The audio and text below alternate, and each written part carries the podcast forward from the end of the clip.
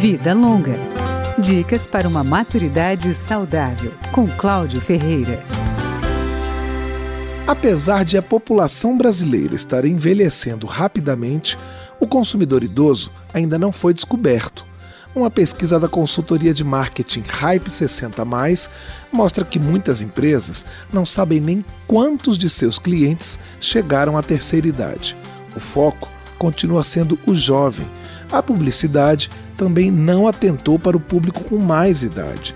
Segundo a diretora da Hype, Beth Marim, no exterior a percepção já é diferente. Se você vê uma propaganda de alimento, ah, de entretenimento, de telecomunicação, você percebe que tem sempre um maduro ali interagindo com o jovem, interagindo no entretenimento. Então, quer dizer, ele é um público que não é invisível. Ele é um público que está sendo considerado. A pesquisa também revela que os mais velhos sentem falta de produtos em áreas como entretenimento, vestuário, cursos, turismo e beleza.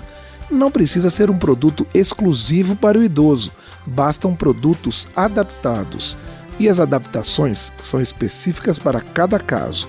Além do conteúdo, é preciso planejar também a parte física. Pensando na estrutura do local, a gente tem que pensar na acessibilidade, a gente tem que pensar no conforto, a gente tem que pensar no atendimento. É diferente você atender uma pessoa nova e você atender uma pessoa mais velha.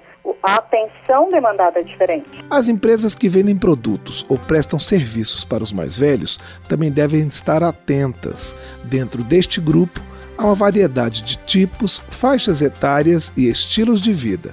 E é preciso tomar cuidado para não reforçar estereótipos. Um dos objetivos ao investir neste público deve ser proporcionar uma vida mais autônoma e ativa a ele. Vida Longa, com Cláudio Ferreira.